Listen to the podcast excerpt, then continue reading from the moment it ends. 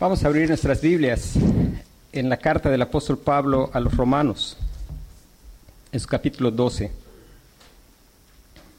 Romanos capítulo 12.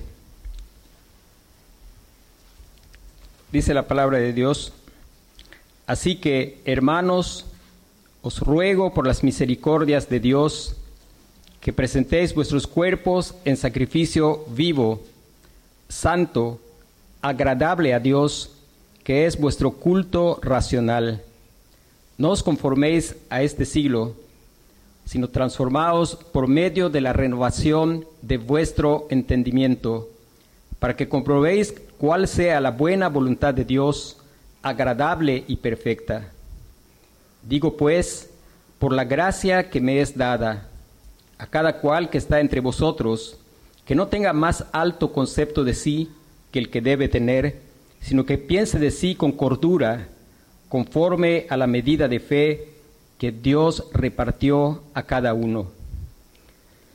Porque de la manera que en un cuerpo tenemos muchos miembros, pero no todos los miembros tienen la misma función, así nosotros, siendo muchos, somos un cuerpo en Cristo y todos miembros los unos de los otros. De manera que teniendo diferentes dones, según la gracia que nos es dada, si le profecía, úsese conforme a la medida de la fe, o si de servicio en servir, o el que enseña en la enseñanza, el que exhorta en la exhortación, el que reparte con liberalidad, el que preside con solicitud, el que hace misericordia con alegría. El amor sea sin fingimiento, aborreced lo malo, seguid lo bueno, amaos los unos a los otros con amor fraternal, en cuanto a honra, prefiriéndoos los unos a los otros, en lo que requiere diligencia, no perezosos, fervientes en espíritu, sirviendo al Señor. Gozosos en la esperanza, sufridos en la tribulación, constantes en la oración, compartiendo para las necesidades de los santos, practicando la hospitalidad. Bendecid a los que os persiguen, bendecid y no maldigáis. Gozaos con los que se gozan, llorad con los que lloran, unánimes entre vosotros, no altivos, sino asociándoos con los humildes no seáis sabios en vuestra propia opinión.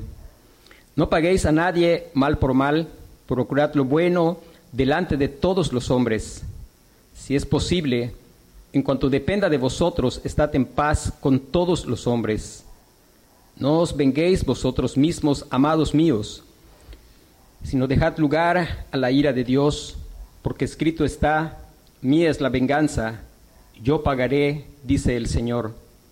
Así que si tu enemigo tuviere hambre, dale de comer, si tuviere sed, dale de beber, pues haciendo esto, ascuas de fuego amontonarás sobre su cabeza. No seas vencido de lo malo, sino vence con el bien el mal. Vamos a meditar los versículos del 9 al 21. Dice el versículo 9, el amor sea sin fingimiento, aborreced lo malo, seguid lo bueno. Es nuestro tema es el amor cristiano, el amor cristiano. El apóstol Pablo está hablando después de, como habíamos visto, 11 capítulos de dejar detallado lo que es el Evangelio. Y ahora está hablando por causa de estar en Cristo, cómo es que el pueblo del Señor tiene que vivir y cómo se tiene que ver el hecho de que ellos están en la vida verdadera. Y el amor cristiano. El amor cristiano es único y verdadero amor, porque nosotros sabemos por la escritura que el que no ama no ha conocido a Dios, porque Dios es amor. Sin Cristo no es posible amar el amor es una gran bendición y un, un gran privilegio que le ha sido dado a aquellos que han sido objetos del el amor más grande que es haber sido amados con amor eterno. El haber sido amados aunque no había en ellos ninguna razón de que fueran amados. Y solamente los creyentes, por su conocimiento del Señor, de Dios, en la faz del Señor Jesucristo, pueden amar. El amor, dice, sea sin fingimiento. Y lo primero que el apóstol Pablo hace, cuando nosotros miramos estos nueve, a partir del versículo 9 hasta el 21, nos vamos a encontrar que el apóstol Pablo va a dar 25 exhortaciones. Y lo que vamos a hacer es, en primer lugar, mirar que las primeras tres tienen que ver con lo que es el amor cristiano. Y después, a partir del versículo 10 hasta el 21, lo que el apóstol Pablo va a hacer es empezar a mostrarnos cómo se manifiesta este amor cristiano.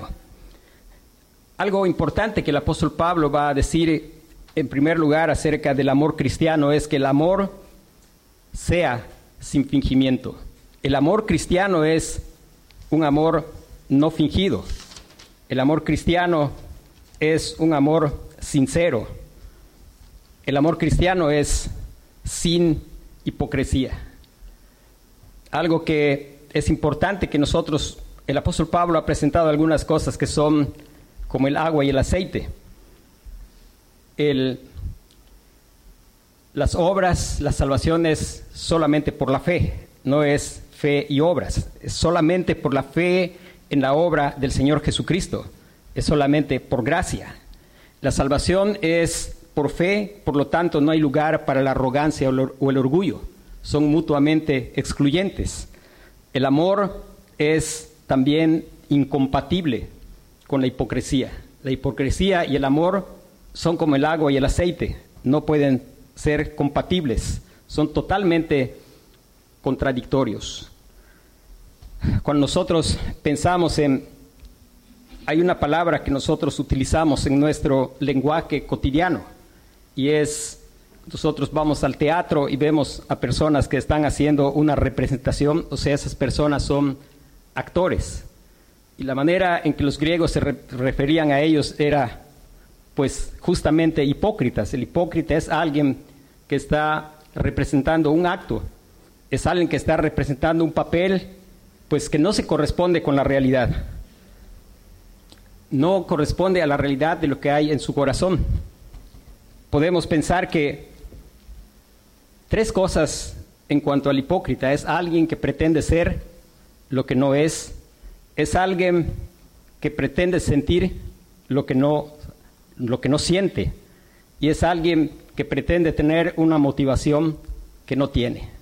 Es alguien que está representando y está tratando de mostrar lo que realmente no es, está intentando mostrar que siente algo que en realidad no siente y está intentando mostrar una motivación que tampoco tiene. El Señor Jesús dijo, cuando des limosna, dice, no seas como los hipócritas, porque ellos hacen tocar trompeta. Yo no imagino que el Señor estaba haciendo así totalmente literal, pero Él estaba trayendo una figura. O sea, no, no imagino que realmente iba alguien con la trompeta tocando para que salieran a ver, pero era la intención que había en el corazón. Y es que el hipócrita, que el Señor Jesús describe es alguien que está procurando hacer un espectáculo. Él no da limosna para saciar al hambriento. Él no da limosna para ayudar al pobre. Él da limosna para construirse una reputación. Él quiere parecer delante de las demás personas como una persona sensible, como una persona ah, generosa, como una persona que es todo lo que realmente no es, porque él está interesado pues en construir toda una, una actuación. Cuando pensamos en eso, nosotros tenemos que orar al Señor que nos guarde, porque sobre todo hay un peligro, porque podemos convertir también la iglesia en un escenario en donde podamos representar un papel de persona sensible, compasiva y generosa. Pero la escritura dice que el amor no tiene que ser así, el amor cristiano no es así. El amor cristiano es sin fingimiento, o sea, es sin hipocresía, porque somos llamados a hacer lo que sabemos que debemos hacer y somos llamados a hacerlo en favor de nuestros hermanos en Cristo. Y el único motivo que tiene que haber en nuestra mente es uno solo. Es ese que es el fin por el cual Dios nos creó y es el fin por el cual hemos sido redimidos. Porque fuimos creados, pero caídos en Adán, hemos perdido esa capacidad de mostrar el carácter de Dios, su gloria. Y ese fin único cuando hacemos lo que hacemos es el bien de nuestros hermanos, el bien de las personas que amamos y como motivación es la gloria de Dios. Si comes o bebes o haces cualquier otra cosa, hazlo todo para la gloria de Dios y para el bienestar de tu hermano en Cristo. Eso es lo que la Biblia nos enseña, que es amar sin hipocresía. Y hay un versículo en Primera de Pedro que usa palabras muy parecidas a la del apóstol Pablo. Primera de Pedro, capítulo 1, versículo 2 y 3, perdón, 22 y 23. Dice el apóstol Pablo, habiendo purificado vuestras almas por la obediencia a la verdad, mediante el Espíritu, para el amor fraternal no fingido, amaos unos a otros entrañablemente de corazón puro. Dice la misma expresión como el apóstol Pablo, dice, para el amor fraternal no fingido. Amaos unos entrañablemente de corazón puro. hermanos, damos gracias a Dios porque hay algo que puede hacer que alguien tenga un corazón puro. Y ese es el Señor Jesucristo. Él dice, si alguno está en Cristo, nueva criatura es. La escritura dice, la sangre de Jesucristo, su Hijo, nos limpia de todo pecado. La escritura habla de que la única posibilidad de tener un cambio de corazón, de poder tener un corazón puro es por la persona y la obra del Señor Jesucristo. Es cuando confiamos en el Señor Jesucristo. Solo Él puede darnos un corazón puro. Y entonces nosotros vamos a poder tener un corazón donde no hay lugar para la hipocresía, donde no hay lugar para motivos ocultos, sino solamente el motivo que es la gloria, la gloria del Señor. Ahora, ¿por qué es? Yo he dicho varias veces que todos tenemos algo de fariseos, todos tenemos algo de hipócrita. Y no obstante, qué bendición es el Evangelio. Es el único que puede librarnos de esa tendencia. Y uno podría preguntar, ¿por qué el hipócrita pretende ser lo que no es? Y la respuesta es porque en la mayoría de los casos anhelamos, y digo anhelamos, porque cuando hablamos de hipocresía no estamos hablando de otra clase de gente. Es algo con lo cual el creyente aún, a pesar de ser redimido en Cristo y de un nuevo corazón, aún estamos en la tentación y en la batalla. Aún quitamos nuestros ojos del Señor Jesucristo y queremos volver a la antigua manera de vivir. Pero en la mayoría de los casos es que vivimos anhelando la aprobación de los demás. Y eso es justamente lo que nos hace ser hipócritas. El Señor Jesús les dijo a la gente, a los líderes religiosos de su tiempo, como ellos amaban más la gloria de Dios que la gloria de los hombres. Ellos estaban buscando más ser aprobados. Recuerde que Nicodemo vino a Jesús de noche porque pues tenía miedo que lo vieran venir y pues lo iban a desaprobar porque le gustaba que lo aprobaran sus otros compañeros allá, este, fariseos. Hermanos, es el deseo de la aprobación de los demás. En, en, nuestro corazón hay un deseo, un grito desesperado muchas veces de que aprecien lo que soy y que aprecien lo que hago. Pero hay algo que debe hacernos exclamar de gratitud a Dios y decir, gloria a Dios. Qué precioso es saber el creyente ha sido librado de eso. El creyente no necesita eso. Necesitamos escucharlo una y otra vez. Hermano, no necesitamos eso. No necesitamos eso. La hipocresía era lo que estaba haciendo Adán y Eva cuando estaban intentando taparse con hojas de higuera. Y el creyente no necesita eso. No necesitamos parecer delante de los demás mejor de lo que realmente somos. Porque al final, hermanos, lo que importa no es lo que ustedes puedan ver o pensar de mí. Yo puedo impresionarles con lo que hago, pero hay alguien que ve las cosas y las cosas están desnudas delante de él Hermanos, y esa es la mirada que importa, pero gloria a Dios, nosotros, el creyente ha sido liberado de esa tiranía. El creyente no necesita la aprobación de nadie más, porque el Señor Jesucristo ha comprado para el creyente la aprobación de Dios a precio de su propia sangre.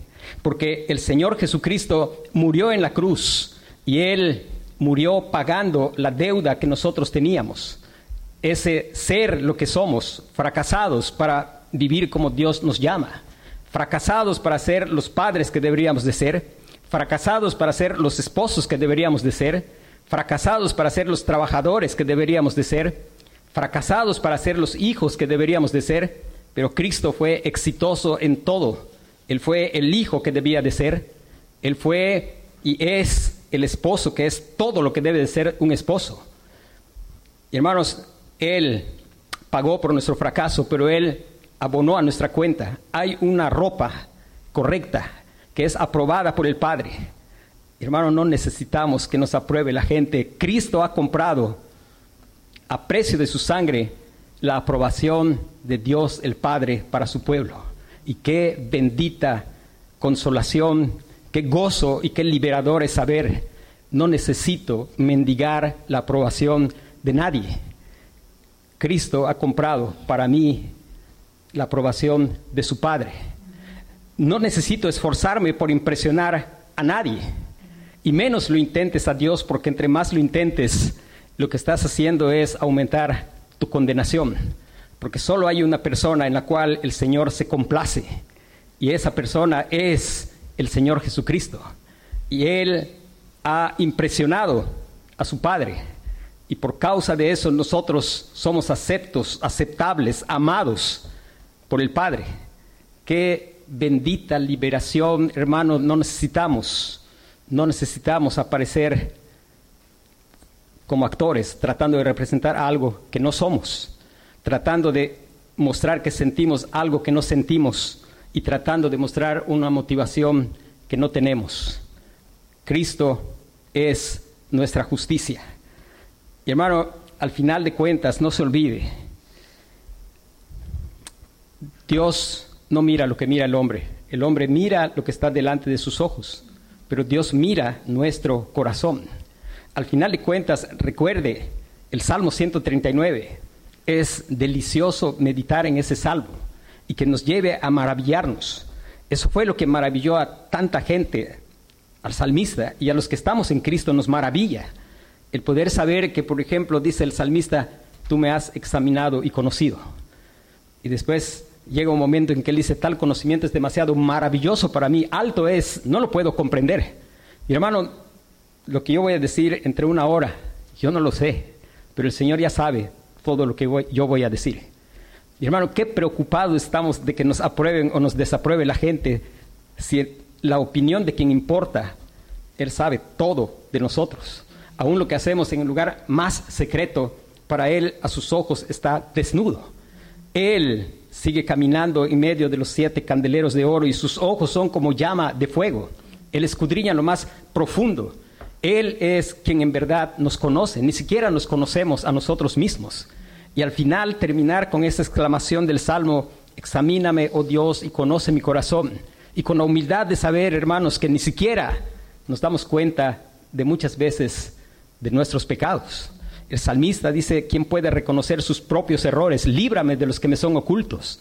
Hermanos, esa conciencia de pecado que nos libra, nos libra de la hipocresía, que nos da libertad bendita de saber somos aceptados no por nuestra obra. No tengo que cansarme de vivir intentando mostrar a la gente algo que no soy. No tengo que vivir culpando a otros de lo que yo hago yo puedo venir y reconocer por la gracia de Dios, no porque soy mejor, por la gracia de Dios que me muestra mi pecado y que me muestra cómo he fracasado en amar a Dios y por tanto peco contra mi esposa. Y poder venir y pedir perdón a Dios y pedir perdón a mi esposa porque he pecado primero contra Dios. Hermanos, qué bendición que tenemos los creyentes de estar libres, libres para poder vivir el amor cristiano, un amor sin fingimiento, un amor sincero, un amor sin hipocresía.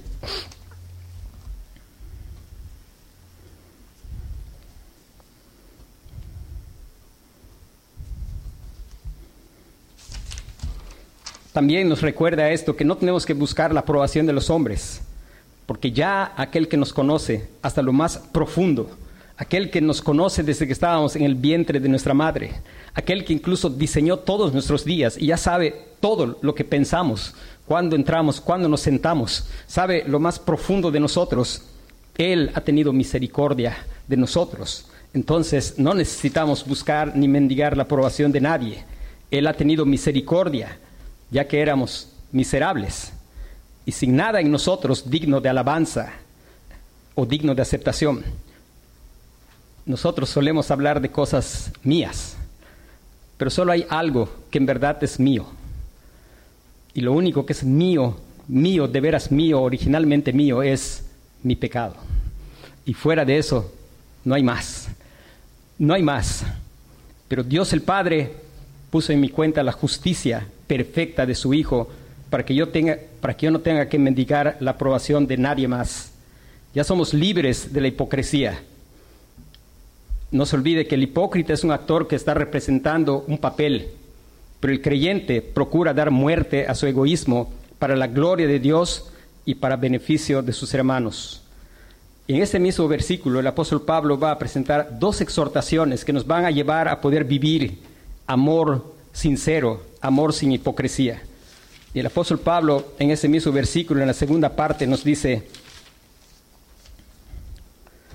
aborreced lo malo, seguid lo bueno, aborreced lo malo. La única manera que tenemos de poder amar sin hipocresía es cuando por la gracia de Dios nosotros podemos aborrecer lo malo. Esta palabra es una palabra sumamente fuerte. Esta palabra es detestar, es horrorizarse ante todo lo que Dios señala como malo. Todo aquello que Dios señala como malo, el creyente, el creyente se horroriza ante ello. El creyente detesta, aborrece, odia. Algo importante, hermanos, si queremos amar sinceramente, tiene que haber odio. Para que haya amor, tiene que haber odio. Tenemos que odiar todo lo que Dios odia y amar lo que Dios ama. Y solo de esa manera nosotros podremos amar sinceramente, sin hipocresía. Y tiene que ser el clamor de nuestro corazón, el poder contemplar su santidad, el poder aprender del Señor qué es lo que Él aborrece, para que eso pueda ser aborrecido, para que nos horroricemos de aquello que Dios llama pecado, de aquello que Dios llama malo, y es seguir lo bueno, en nuestra Biblia aparece ahí, seguid lo bueno. La palabra es, sí, es correcto, seguir lo bueno, pero tiene muchas más implicaciones esa palabra y es adherirse, pegarse, estar lo más posiblemente unido. Cuando los albañiles tienen que pegar algunos materiales que son muy lisos, pues no se usa cualquier adhesivo, se trata de comprar uno que sea el más potente. Pero además, si es posible, el material se le hace unas rayas en la parte de atrás porque lo que uno busca es que quede pero bien pegado. Y esa es la idea en el pasaje. Hay que aborrecer lo malo y hay que clamar al Señor para estar bien adheridos a lo que Dios dice que es bueno. Eso nos lleva a que el amor sincero, o sea, el amor cristiano, está dedicado a buscar el bien del objeto amado, al aborrecer todo lo malo y pecaminoso que pueda dañar a la persona que ama. El amor odia, el amor aborrece todo lo malo y se aferra a todo lo que Dios ha declarado que es, que es bueno. Romanos capítulo 13, versículo 8 al 10.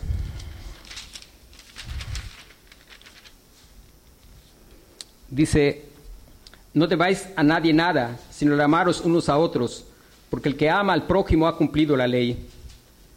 Porque no adulterarás, no matarás, no hurtarás, no dirás falso testimonio, no codiciarás, y cualquier otro mandamiento en esta sentencia se resume, amarás a tu prójimo como a ti mismo. El amor no hace mal al prójimo, así que el cumplimiento de la ley es el amor. Y qué bendición que el creyente, por la obra del Señor Jesucristo, por la obra del Espíritu Santo, él puede, está capacitado para amar.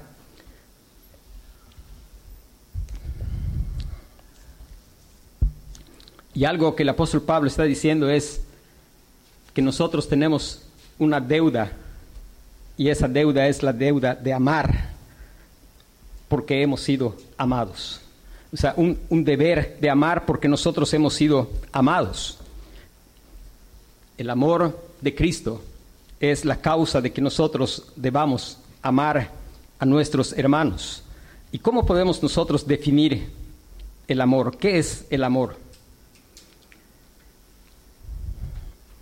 Podemos decir que el amor es aquella virtud que nos mueve a buscar nuestra felicidad en el bien del objeto amado, aun a costa del sacrificio personal. El amor es aquella virtud que nos mueve a buscar nuestra felicidad. Note que no queda fuera nuestra felicidad. Es aquella virtud que nos mueve a buscar nuestra felicidad en el bienestar o en el bien del objeto amado, aun a costa del sacrificio personal. El bien. ¿Y qué es el bien? Desde una perspectiva bíblica, el bien es, dice en el Salmo 73, dice, en cuanto a mí, el acercarme a Dios es el bien. Hermanos, ¿qué es amarnos entre creyentes? Es buscar aborrecer lo malo, es amar y pegarnos a lo bueno, es buscar el bien de nuestros hermanos o de las personas que nosotros amamos. Y dentro de esas cosas, algo importante es buscar que la persona que nosotros decimos amar, nosotros estemos haciendo todo lo posible en la gracia de Dios para que, en el caso de mi esposa, ella pueda estar cerca de Dios yo debo hacer todo lo que esté de mi parte para estimularla a estar cerca de Dios, porque en cuanto a mí, el acercarme a Dios es el bien.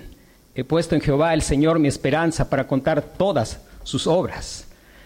Y hermano, nos da una pauta para evaluar qué es lo que estamos haciendo.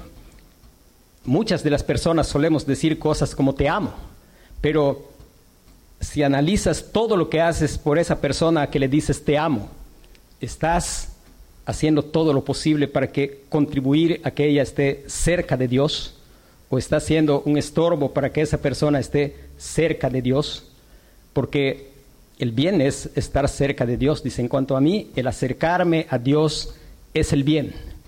Hermano, una cosa importante es que lo que hacemos por nuestros hijos sea hacerles bien. Y bueno, nosotros no podemos hacer en sí mismo que ellos estén cerca de Dios pero hay cosas que podemos hacer como exponerlos al Evangelio. Hay cosas que podemos hacer como doblar nuestras rodillas y orar por ellos. Ah, hay cosas que podemos hacer como criarlos en disciplina y amonestación del Señor, como no exasperar a nuestros hijos. El caso de los que somos esposos, pues cosas que también somos llamados a hacer para que nuestras esposas, si estamos buscando su bien y el bien es que estén cerca de Dios, pues pensar en qué cosas la Biblia nos llama a hacer. Dice la Biblia a los esposos que vivamos sabiamente con nuestras esposas, dando honor a la mujer como a vaso más frágil, como a coherederas de la gracia de la vida. Dice para que nuestras oraciones no tengan estorbo. A veces los esposos piensan que lo que hay que hacer es orar más, pero Pedro dice que lo que hay que hacer es, sí hay que orar, pero no es orar, sin, nuestra oración va a ser estorbada si yo no busco el bien de mi esposa.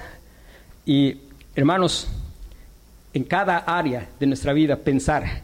Y cuando pensamos en el bien tenemos que ir a los primeros versículos de Romanos, capítulo 12. Y ahí se nos habla, bien es la voluntad de Dios.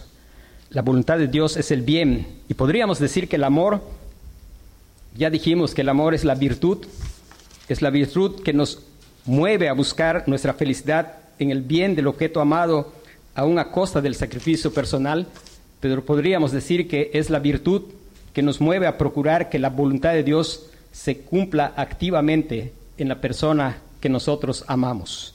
El poder buscar y saber para la persona que amamos cuál es la voluntad de Dios para la persona que amamos. Y si yo digo amar a una persona, yo debo estar ocupado activamente en procurar que ella pueda vivir, motivarle, animarle a que ella pueda vivir en la voluntad de Dios. De lo contrario, lo que estamos haciendo, aunque parezca muy romántico, no es amor, sino es aborrecimiento. Se aborrecen los unos a los otros. Aquellos que no se estimulan a estar cada vez más cerca de Dios, aquellos que no se estimulan a vivir en la voluntad de Dios, no digan que se están amando. Eso es aborrecimiento.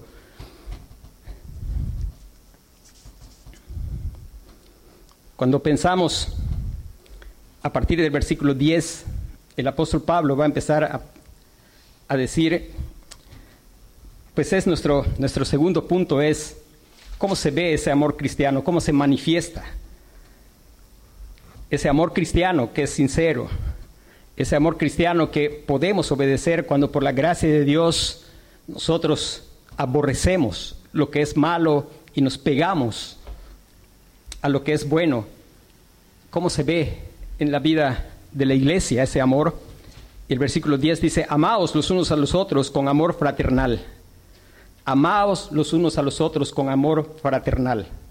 Hermanos, una de las cosas que nosotros tenemos que pensar si estamos en Cristo es que nosotros somos llamados a amarnos con amor fraternal. Y eso es amor de hermanos una de las cosas que tiene que imperar en el corazón del creyente y que Pablo ha estado explicando en este pasaje, somos miembros los unos de los otros. Nosotros tenemos un bautismo, un Dios y Padre, nosotros somos una familia. Y aquí está dando la idea de una familia. Hermanos, si estamos en Cristo, usted es mi hermano de sangre. Somos hermanos de sangre por la sangre del Señor Jesucristo. Hay algo más poderoso que simplemente genes que nos une y es la sangre del Señor Jesucristo. Somos miembros los unos de los otros. Y el llamado es ese amor sincero que aborrece lo malo y que sigue lo bueno. Es un amor que se debe mostrar porque nosotros somos hermanos de sangre. Por causa de la sangre de Cristo nosotros somos una familia. No simplemente es una manera bonita de hablar cuando nos saludamos y decimos hermanos. Esa es toda la verdad si estamos en el Señor Jesucristo. Después dice el apóstol Pablo en cuanto a honra, prefiriéndoos los unos a los otros. En cuanto a honra, prefiriéndoos los unos a los otros. hermanos, si alguien se va a honrar, todos nosotros deberíamos estar buscando que se honre a los hermanos. Algo que nos puede ayudar a pensar en eso es, recuerde que hay dones que son quizá más visibles. Y no obstante, ninguno de los hermanos con su don es más importante en la iglesia. Aquellos que parecen ser menos, parecen ser menos, menos necesarios, son los más, o sea, menos ah, visibles, son los más necesarios, dice el apóstol Pablo. Y hermano, una de las cosas es que el Señor nos haga preferir la honra los unos a los otros. Recuerde que buscar la propia gloria no es gloria y el poder buscar la honra de los hermanos y el que, el Señor nos ayude a clamar para que Él nos muestre, nos involucremos en servicio y podamos usar nuestros dones a su servicio. Y recuerde que aunque hay dones que son más visibles, no significa que, que esos dones son los únicos necesarios. Todos los dones que Dios ha dado son para bendición del cuerpo de Cristo y para la gloria de Dios. Y algo que nos puede ayudar es pensar si alguna vez hemos sentido envidia de la honra de alguien que tiene un ministerio más visible. Y eso es indicativo de que quizá estás queriendo la honra en lugar de preferir la honra para otros, como dice el, apóstol Pablo en el versículo 10. Después dice en el versículo 16, en lo que requiere diligencia, no perezosos, fervientes en espíritu, sirviendo al Señor. Pareciera que estamos pensando ya en otra cosa, pero no es así. Si bien es cierto que todo lo que hagamos debemos hacerlo con entusiasmo para el Señor. El apóstol Pablo está aquí recordándonos algo en cuanto al amor fraternal y el amor sincero. El amor sincero ama porque hace todo para la gloria de Dios. Y a veces nosotros solemos desanimarnos de algunas cosas. Y un ejemplo es, por ejemplo, algunas veces, pues algunas, alguien en la familia, generalmente a veces las hermanas, pues tienen que lavar todos los días los mismos platos en el mismo fregadero, viendo la misma pared de enfrente. Y resulta que parece que nadie en la casa suele decir gracias porque lavaste los trastes. Ah, y, eso puede hacernos perder, perder la diligencia, el empezar a perder el entusiasmo. Pero algo que nos va a mantener es recordar, lo hacemos para el Señor. Y el Señor, aún un vaso de agua que se da en el nombre del Señor será tomado en cuenta. Así que si comemos o bebemos o lavamos platos o hacemos un don que tal vez nadie nota en la iglesia, no se desaliente, hermano. Sígalo haciendo para el Señor. Siga con la motivación de recordar que Él ha comprado para usted la aprobación del Padre con su propia sangre y que eso sea suficiente para que usted se mantenga haciendo lo que tiene que hacer y haciéndolo con diligencia. Y en verdad que hacer el ministerio es difícil. Yo decía el otro día de un hombre que de ingeniero mejor se fue a ser ganadero. Cuando le preguntaron por qué razón, y él dijo, no, es que es más fácil arriar vacas que arriar gente. Y hermanos, en el ministerio a veces hay gente que no agradece. Y a veces uno duele en el corazón, pero Dios nos motiva, Dios anima nuestro corazón a poder tener diligencia, porque Él es digno. No lo hacemos para las personas, para el Señor, Él es digno, Él es precioso. Él me compró con su sangre. El amor de Cristo que nos constriña pensando esto, que uno murió por todos y por todos murió para que ya no vivamos para nosotros. Ya no vivimos esperando que los hermanos vengan y digan gracias, sino estoy bendito con toda bendición espiritual. He sido aprobado porque Cristo me ha vestido de su justicia. Y seguir sirviendo a los hermanos, no importa si no dicen gracias, no importa si no dan una sonrisa. Después dice la, escritura ahí, bueno, fervientes en espíritu, sirviendo al Señor, haciendo todo para el Señor. Gozosos en la esperanza, sufridos en la tribulación, constantes en la oración. Gozosos en la esperanza, sufridos en la tribulación, constantes en la oración y pudiéramos pensar que aquí ya no tiene nada que ver con el amor, pero tiene todo que ver con el amor. Colosenses capítulo 1.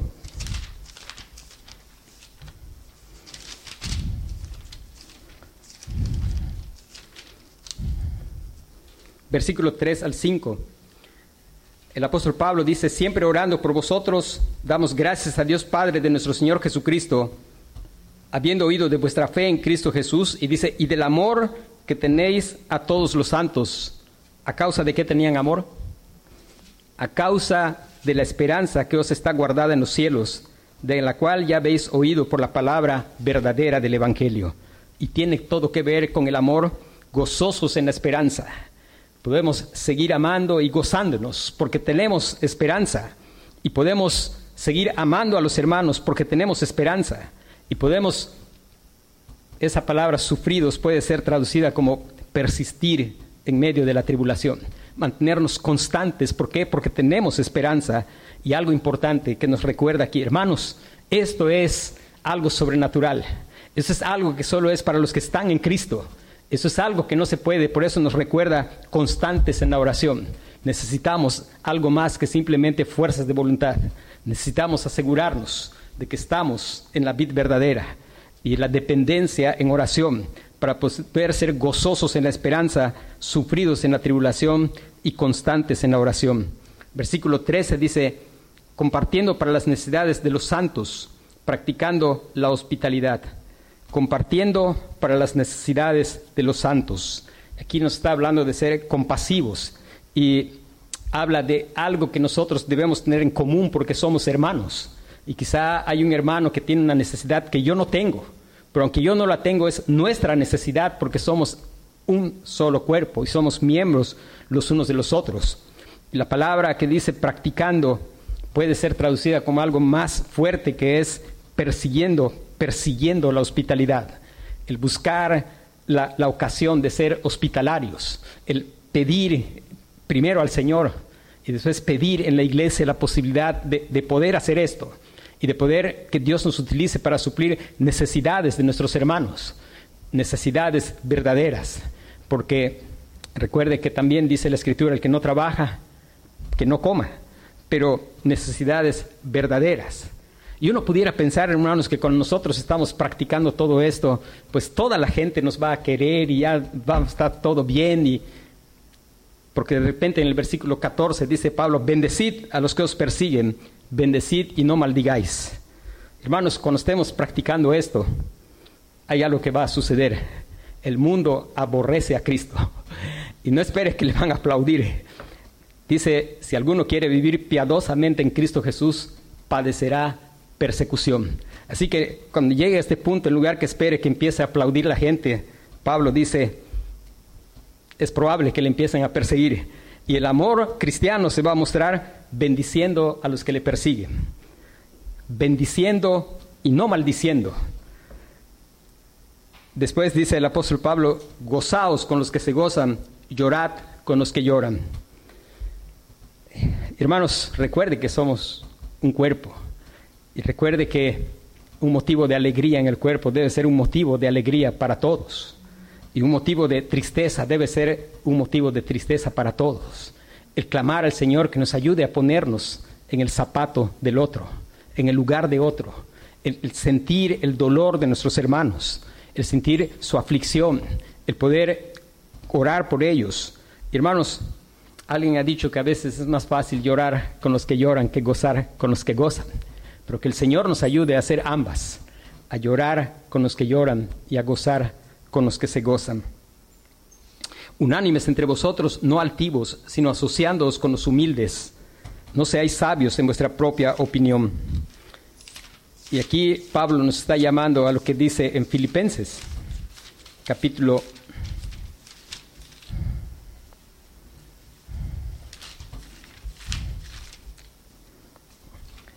3, 2, versículo 3, no hagáis nada hagáis por contienda o por vanagloria, antes bien con humildad, estimando cada uno a los demás como superiores a él mismo, no mirando cada uno por lo suyo propio, sino cada cual también por lo de los otros. Unánimes entre vosotros, no altivos, unánimes. La unidad es un asunto importante. Y damos gracias a Dios porque Dios en sus hijos va a producir ese deseo. Dios va a obrar ese deseo. Dice, sino asociándonos con los humildes, no seáis sabios en vuestra propia opinión. Después, no paguéis a nadie mal por mal, procurad lo bueno delante de todos los hombres. Está otra vez en cuanto a la unidad, dice, si es posible, en cuanto dependa de vosotros, estad en paz con todos los hombres. No os venguéis vosotros, amados míos, sino dejad lugar a la ira de Dios. Y, hermanos, no solo se nos llama a no, uno pudiera pensar y sentirse bien, porque bueno, yo no me estoy vengando. Y pues uno pudiera pensar, por ejemplo, pues un maniquí no se venga. Pero el Señor no quiere que seamos maniquís. O sea, no simplemente sentir bien porque, bueno, me maltrataron, pero no me estoy vengando. Sino el Señor dice, así que si tu enemigo tuviera hambre, dale de comer si tuviere sed, dale de beber, pues haciendo esto, ascuas de fuego amontonarás sobre su cabeza. Y recuerde que el amor cristiano, que es sincero, se puede vivir cuando por la gracia de Dios aborrecemos lo malo y nos pegamos a lo bueno. No seas vencido de lo malo, sino vence con el bien el mal. hermanos, ¿qué hacer frente a un pasaje como este? Yo creo que es inevitable que frente a un pasaje como este tengamos que reconocer pecado, venir al Señor en arrepentimiento y fe, pero gozarnos también de saber que por su gracia es posible que nosotros, su pueblo, pueda vivir así. Todos los beneficios por los cuales nosotros podemos amar con amor sincero, porque hemos sido amados. Porque, hermanos, nosotros no necesitamos más vivir tratando de impresionar a personas. Eso es agobiante, es cansado. La gente que vive, buscando la aceptación de otras personas se cansa e incluso se enferma. Es terrible, es una terrible esclavitud, pero aquel que está en el Señor Jesucristo, Dios le ha mostrado algo. Dios le ha mostrado que Él le conoce. Y Él, porque Cristo se ha revelado ante Él, le está empezando a conocerse. Él sabe que es un peligro para sí mismo. Y por supuesto es un peligro para sus semejantes. Y por eso Él está cada día más y más consciente de su necesidad de venir al Señor Jesucristo. En una en una reunión hubo un hombre anciano predicando durante una semana a hombres jóvenes. Y al final hubo un tiempo de oración y este hombre ya anciano, casi cerca de los 90 años, le preguntaron por qué querían que orara. Y él dijo, yo quiero que oren para que Dios me ayude a terminar bien la carrera. Y los jóvenes pensaron, pues cómo no va a terminar bien la carrera si tiene casi 90 años. Y hermanos, entre más conozcamos a Cristo, vamos a ser conscientes de que los años, los años no son garantía de nada. Entre más conocemos al Señor Jesucristo, vamos, el que conoce a Cristo no se anda de santurrón. El que conoce a Cristo está bien consciente de cuán propenso es a pecar, de cuánta maldad hay en él, y es propenso de cuán desesperadamente necesita estar en comunión con Cristo de cuán consciente, cuán necesitado está de seguir mirando a Cristo, de seguir viniendo constantemente al Señor Jesucristo. Cuando los años pasan y estamos conociendo a Cristo, eso, si Dios, si estamos en Cristo, nos va a llevar cada vez a ser más humildes y vivir menos de apariencia, sabiendo cada vez más que en verdad el Señor nos conoce a profundidad y que a pesar de lo que conoce de nosotros, Él nos ha amado con amor eterno y que está cada día nuevamente ofreciéndonos su gracia, su perdón y su misericordia. Y podemos exclamar y decir, tu misericordia es mejor que la vida. Hermanos, que el Señor nos ayude y que nosotros podamos clamar al Señor para tener formas prácticas de empezar a hacer esto esta semana, sabiendo que ya somos aceptados sabiendo que Cristo ganó para mí la aceptación del Padre, sabiendo que no necesito mendigar la aceptación de nadie, sabiendo que el amor es buscar mi felicidad en el bien del objeto amado, que el, amor es el procurar que la voluntad de Dios se cumpla en aquella persona que nosotros decimos amar. Vamos a orar.